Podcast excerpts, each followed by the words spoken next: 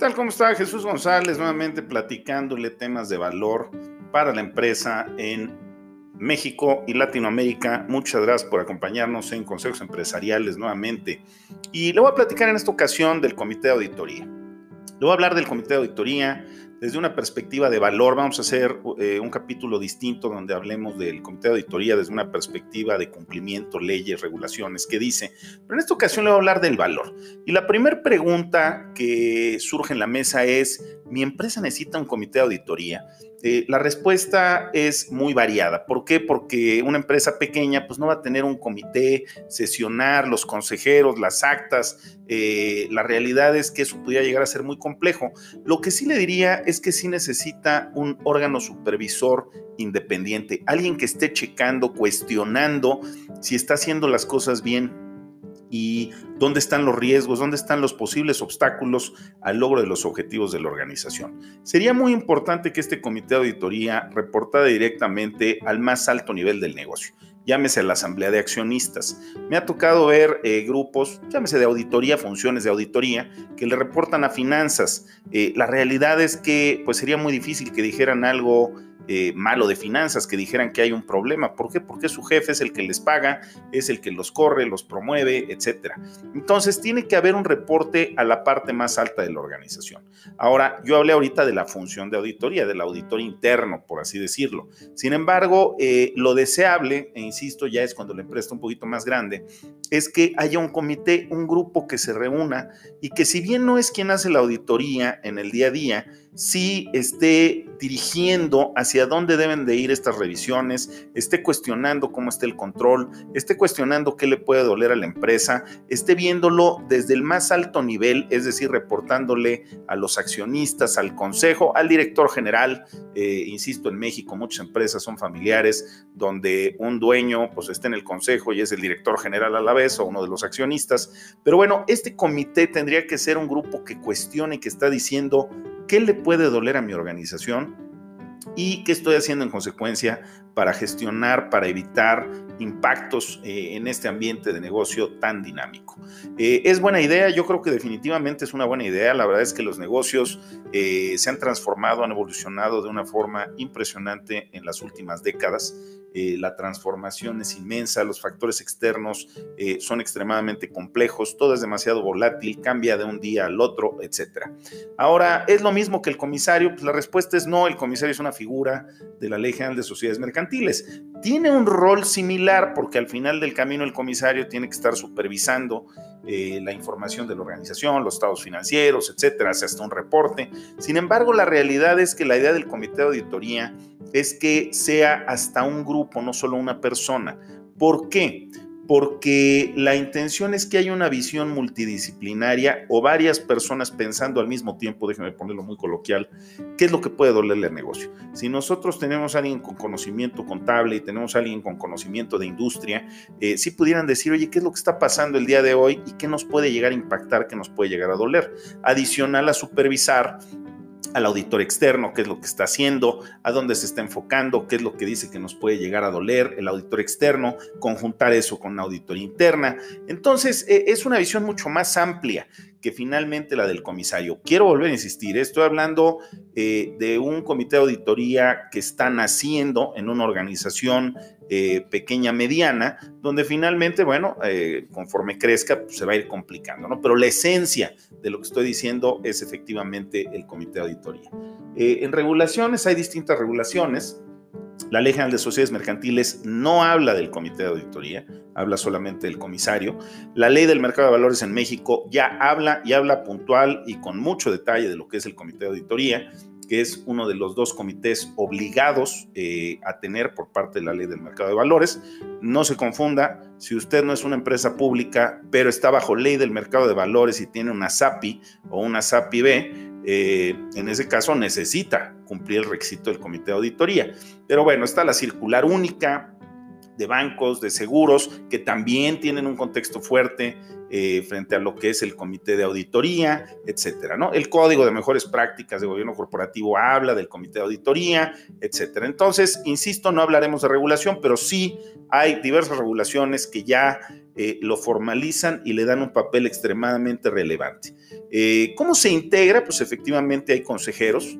Eh, yo le diría que vamos a hablar ahorita de miembros, no quiero complicar el tema de tener consejeros independientes, pagarles, que bueno, esa es la, la, práctica eficiente, es a lo que debería de llegar, pero tiene que haber miembros, por así decirlo, que desde muy alto nivel, a 30 mil pies de altura, vean la organización desde una perspectiva integral y digan dónde está el riesgo, el reto, dónde nos puede doler y qué tengo que hacer para mitigar, transferir esos riesgos. Eso es básicamente lo que hace un comité de auditoría.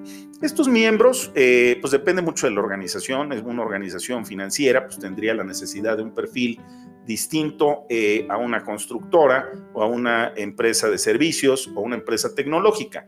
Lo que sí le diría es que uno de ellos al menos tiene que tener un buen conocimiento de la parte de generación de información financiera, llámese contabilidades, estados financieros, etcétera, saber de auditoría y saber de control interno.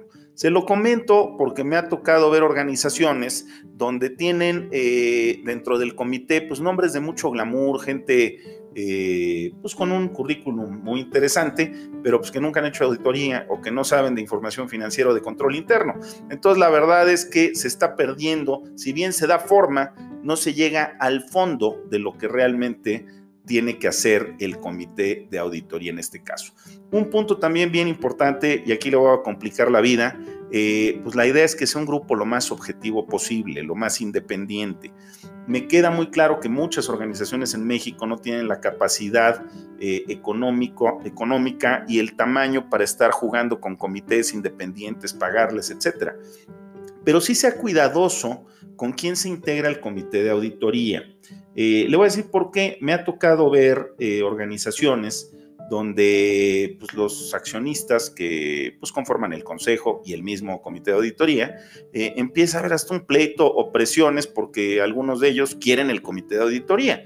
Eh, cuando uno analiza qué es lo que está pasando, es que puede haber una cierta pugna, intereses eh, por ciertos bloques accionarios o grupos de accionistas y dicen, oye, yo quiero el, digo, no lo dicen, pero sí es lo que sucede, quiero el comité porque voy a revisar al otro accionista que de alguna manera traemos un pique por ahí, ¿no? Entonces, eh, el comité de auditoría no es para agarrar una posición de poder, es para ver qué le puede doler al negocio. Entonces, mientras más objetivo sea o objetiva sea la persona que está dentro del comité de auditoría, eh, pues mayor valor le va a agregar usted al grupo, ¿no? Insisto, complejo en eh, México por la estructura de la mayor parte de las organizaciones, pero sí educar a los miembros de este grupo y hacerles saber que la búsqueda es qué puede impactar al negocio y su largo plazo, eh, cuáles son los obstáculos, identificarlos y ver cómo se pueden gestionar, más que necesariamente un grupo que le dé un poder adicional dentro de su posición de la empresa, ¿no? Eh, si está el comisario, bueno, yo sugiero eh, integrarlo, al menos desde una perspectiva de invitado, no es que necesariamente vote, pero yo quiero pensar que el comisario pues, está haciendo su trabajo y está revisando. Entonces, bueno, pues es, un, eh, es una retroalimentación adicional de lo que ve de la organización. También el comité de auditoría debería de tener un contacto con el auditor externo. Al final del camino, si usted tiene un auditor externo, le están auditando sus estados financieros, pues está pagando dinero y hay alguien que le está metiendo muchas horas a esa revisión. Este comité pues debería de, invitarlo, de decirle qué opina, qué ha visto.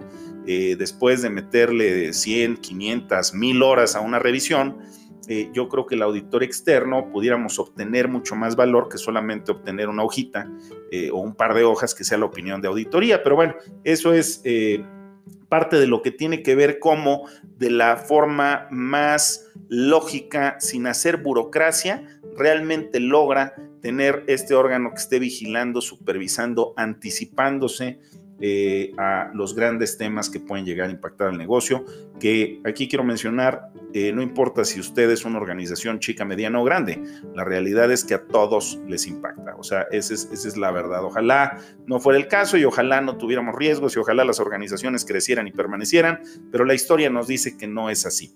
Entonces, este grupo de reflexión de lo que puede ser eh, de impacto al negocio, la realidad es que puede ser valioso si está bien enfocado. Normalmente este grupo se junta eh, cuatro veces al año, es un grupo más estratégico de cuestionamiento, de definir dónde pueden estar las áreas críticas y hay alguien, llámese el auditor interno o alguien que está haciendo el trabajo del día a día, revisando, y no solamente en un tema de revisión, en un tema hasta de notificación a este grupo. Por ejemplo, eh, el director general de la organización pues tendría que ser un primer responsable de que haya controles, de que las cosas estén sucediendo como pensamos y como queremos que esté sucediendo. Entonces, bueno, el comité tendría que preguntarle, oye, ¿qué te preocupa? ¿no? ¿Cómo está este ambiente, este marco de control? Hay regulaciones donde ya el director general eh, tiene una gran responsabilidad en este sentido. Eh, ¿Por qué? Porque es el capitán del barco, es eh, este chofer de lujo que está llevando a la organización y efectivamente, bueno, pues tendría que este, responder si está cómodo o si hay temas que le preocupan y hay que atacarlos, ¿no? Ahora, vamos a hablar de qué tendría que platicar este grupo? ¿Qué son los temas o cuáles son los temas que este grupo, este comité tendría que platicar? Eh, el primero y que es básico, y aquí hago una distinción entre empresas muy grandes, públicas, etcétera, y eh, las no públicas o, las familiares o empresas más pequeñas, eh, las públicas tienen un altísimo enfoque a la información financiera. ¿A qué se está reportando? ¿Cómo están las cifras? Si son razonables, si hacen sentido, eh, para que al lector de estas cifras, bueno, pues al menos pueda tomar una decisión. A lo mejor las cifras son buenas o son malas, hay utilidades o hay pérdidas, pero al menos estamos analizando las cosas con datos ciertos, que también eh, desde el caso de Enron, pues nos hemos dado cuenta de que en muchas ocasiones las cifras pues no son lo que parecieran ser. Entonces desde ahí tiene un gran problema. Entonces la información financiera sea usted pública o no, tendría que ser algo que se analice. Eh, quiero entrar aquí a un detalle, digo, eso suena obvio, pero hablar de información financiera tiene diversas aristas. Yo le hablaría hasta de los criterios contables y no quiero complicarle la vida si usted no es contador, pero le voy a poner un ejemplo. Me tocó trabajar en un hotel en donde en los años buenos, eh, que había mucha utilidad, pues había ciertas cosas que las registraban como gastos. Entonces era el gran ingreso y pues con el gasto todavía quedaba mucha utilidad, ¿no? Pero también eh, en años malos lo que hacían es que eh, la misma erogación o el mismo gasto, pues ya no les, como había poco ingreso, ya, ya no les convenía meterlo como gasto, entonces lo metían como activo fijo, ¿no? Eso se llaman criterios contables. Y, hay muchas formas, alguien que domina la contabilidad, de que le presente a usted un reporte y le diga que sí ganó cuando no ganó tanto o, cuando finalmente eh, le está maquillando de alguna manera técnicamente, pero le está maquillando la información para que se vea más bonita, etcétera, eh, por bonos, por resultados, eh, por metas que se le hayan puesto a las personas. Entonces, cuidado con la información financiera. Primer tema muy relevante. Segundo tema sumamente relevante que suena sencillo, pero la verdad es que no lo es, es el control interno usted dentro de su organización debería de tener un marco de control interno. ¿Qué significa el marco de control interno? Es a través de la actividad del día a día, tener ciertos controles para asegurar que no vienen eventos desafortunados o no esperados que impacten a la organización y a los accionistas. ¿sí? Usted eh, cuando compra algo, pues usted quiere que eso que compró y por lo que pagó, pues llegue a su almacén, eh, porque me ha tocado ver muchas organizaciones que pagan y los productos no llegan. Bueno, pues tendría que tener un control. Usted quisiera asegurar que cuando usted paga algo, pues sea por algo que hace sentido para el negocio, no algo que la realidad es que no necesita y lo va a dejar ahí tirado o a lo mejor, como mencionaba, ni siquiera va a llegar. Entonces, los controles lo que hacen es asegurar que dentro de esas actividades rutinarias de día a día, usted puede estar tranquilo de que está pasando lo que cree que está pasando. Esto es sumamente importante para crecer el tema de control. ¿Por qué? Déjenme, le pongo un ejemplo coloquial. Eh, si usted tuviera una tienda de abarrotes y usted la atendiera, eh, bueno, pues llega el cliente, le pide una lata de algo, usted lo saluda, este, lo conoce, o sea, se hace una plática, le entrega la lata, el cliente le paga, eh, usted anota en una libretita y dice salió una lata para volverla a comprar y el cliente se va. Digo, esa es una transacción sumamente sencilla. Alguien diría esto que tiene que ver con un negocio. Bueno, si esta persona que es el dueño quisiera abrir una segunda tienda, pues ya no puede vigilar la caja, ya no puede vigilar que realmente esté entrando lo que le pagó, ya no puede vigilar que el, eh, dependiente o la persona que puso en la segunda tienda no lleve su lata y sea la que vende para no vender la suya y quedarse con ese dinero. Eh, ya no puede vigilar que el dependiente a lo mejor sea grosero, eh, trate mal a la persona y entonces la persona no regrese. Entonces, eso finalmente son los procesos del negocio. Aquí hablamos de tesorería, hablamos de inventarios, hablamos de servicio al cliente, eh, hablamos eh, de compras, digo, eh, complicando el tema. Cuando usted habla de OXO, que son miles de tiendas, pues obviamente es lo mismo, nada más que por el nivel de volumen necesita control para asegurar que aunque no lo esté viendo, es lo que está sucediendo. Entonces, el control interno que tiene que estar a través de toda su organización es algo que tiene que ver el comité de auditoría. Ojo, el control interno es mucho más que tema contable. Mucha gente dice, oye, pues habla con el contador, eso es este, de información financiera, etc. No es así. El control interno tiene que estar a través de toda la organización. En la parte contable, por supuesto, pero tiene que estar en la, en la operación compro, transformo, vendo, porque todo lo que está sucediendo, ahí es donde realmente está el dinero. Y eso se pasa a contabilidad y se genera un reporte. Pero el control tiene que estar en la operación, tiene que estar en la contabilidad, etc. Eh, esos son información financiera y control interno.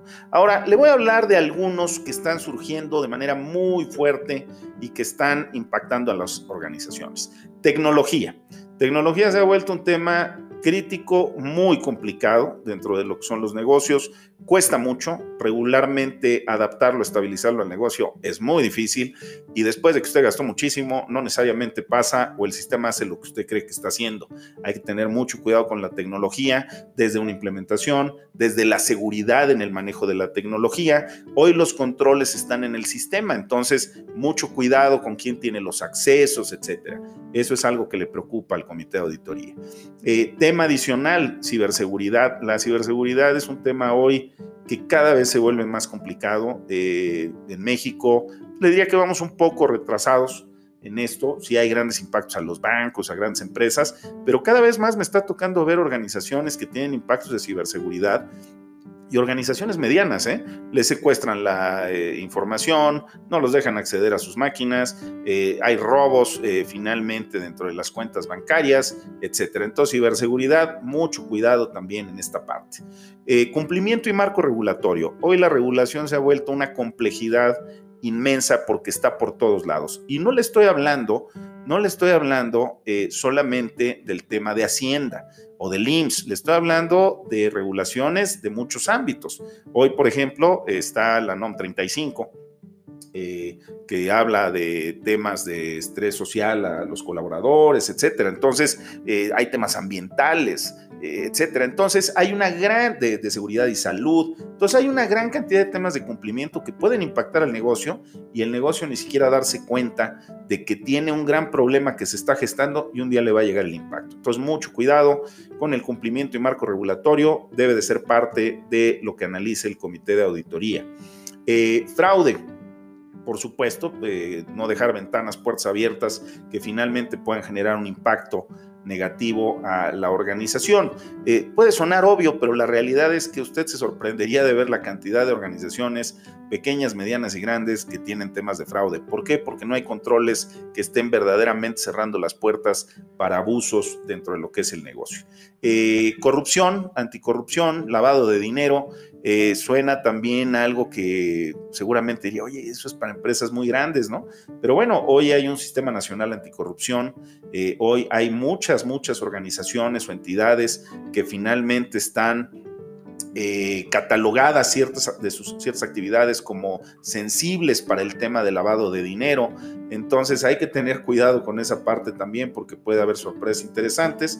Además de que este tipo de temas finalmente eh, se vuelven reputacionales también para trabajar con ciertas organizaciones. Entonces, cuidado con esta parte. Reputación, por supuesto, también es algo eh, muy sensible, algo que ya no está necesariamente en los libros, en las transacciones, pero cuidar qué impactos puede haber en el tema reputacional. Digo, eh, y me ha tocado ver desde eh, venta de ciertos productos cuando hay un momento de estrés en la sociedad, salen las empresas en los medios. Eh, digo, y a lo mejor fue alguien, ni siquiera fue una idea de subir los precios por parte de la organización, simplemente un empleado se le ocurrió, ¿verdad? Pero bueno, tiene un impacto reputacional, eh, ciertos accidentes dentro de lo que es el negocio, etcétera. Entonces la reputación se vuelve relevante también. Es más, el tipo de materiales que usa, trato con los, con los, trato con los eh, y las, las colaboradoras, etcétera, ¿no?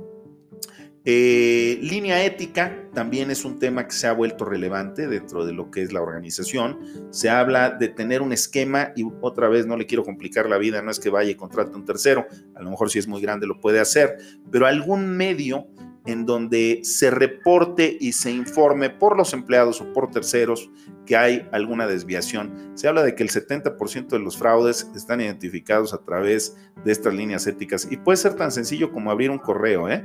que llegue a este comité de auditoría. Y por último, y a lo mejor ya mucho más técnico complejo, eh, organización extendida. Hoy analizar a sus distribuidores, sus proveedores, su cadena de suministro, eh, tienen problemas de lavado de dinero, son legales, eh, qué tanto le pueden dar batalla o realmente le van a fallar el día de mañana y eso va a complicar su organización. Esos serían los grandes temas de los que habla el comité de auditoría. Cerraría mencionando otra vez y enfatizo eh, este es el concepto de valor. No quiero complicarlo si su organización pues, todavía no tiene el tamaño para tener comités, para tener consejeros independientes, pagarle. No minimice este tema. Eh, este tema lo puede solucionar con un grupo que de alguna manera tenga un conocimiento más amplio de negocio y haga un ejercicio de reflexión cada cierto tiempo, cada tres meses, para decir, oye, ¿cómo vamos en el camino? ¿Qué nos puede preocupar? Eh, ¿qué, ¿qué, está haciendo bien la gerencia? ¿Qué nos preocupa que a lo mejor no está haciendo tan bien la gerencia? ¿Cómo se está moviendo el ambiente de negocios? Los factores externos, el tipo de cambio, tengo deuda en moneda extranjera, eh, en mi producto va subir porque al final de camino eh, hubo un tema climático y yo dependo de cierto commodity, el cual pues va a subir o va a subir el aluminio y dependo mucho de esto. Eh, digo, son los grandes riesgos que al final del camino impactan a los negocios, ¿no? Entonces, eh, serían conceptos básicos que valdría la pena que algún grupo, lo más objetivo posible, analizara para anticiparse a los riesgos de negocio y darle un largo plazo y una continuidad a su organización. Eh, espero haya sido interesante. Muchas gracias por acompañarnos en Consejos Empresariales y ya tendremos el capítulo de Comité de Auditoría desde una perspectiva regulatoria. Muchas gracias. Que esté muy bien.